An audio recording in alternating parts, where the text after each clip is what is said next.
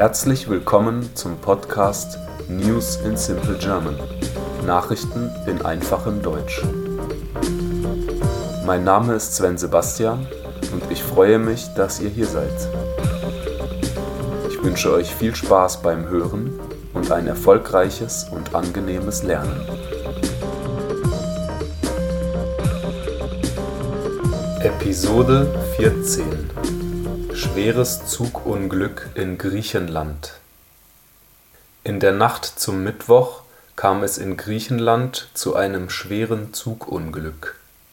Bei dem Unglück waren auf der Strecke zwischen Athen und Thessaloniki ein Güterzug und ein Passagierzug mit 350 Menschen an Bord zusammengestoßen.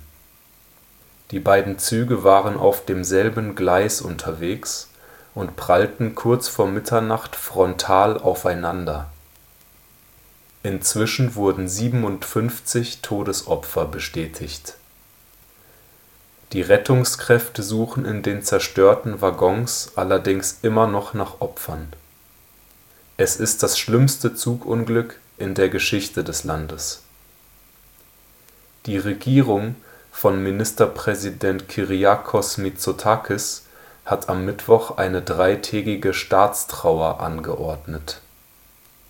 Mitsotakis hat das folgenschwere Zugunglück auf menschliches Versagen zurückgeführt.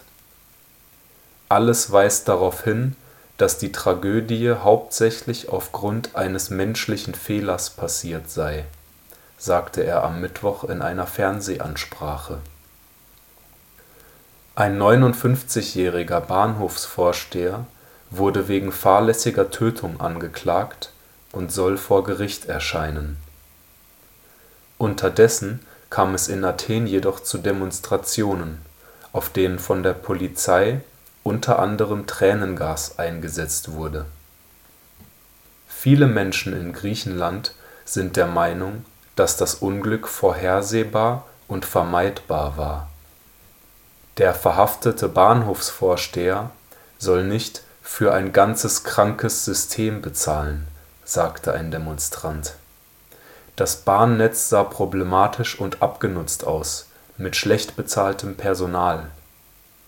Ein anderer Demonstrant sagte, ich hatte das Gefühl, dass die Katastrophe lange bevorstand. In der Folge legten Eisenbahnmitarbeiter, die ebenfalls die Regierung für das Unglück verantwortlich machen, am Donnerstag die Arbeit nieder. Außerdem trat der griechische Verkehrsminister nach dem Vorfall zurück. Er erklärte, dass er die Verantwortung für die langjährigen Versäumnisse der Behörden übernimmt. Laut ihm ist das griechische Bahnnetz nicht für das 21. Jahrhundert geeignet. Ich hoffe, diese Folge hat euch gefallen und würde mich freuen, wenn ihr diesen Podcast abonniert.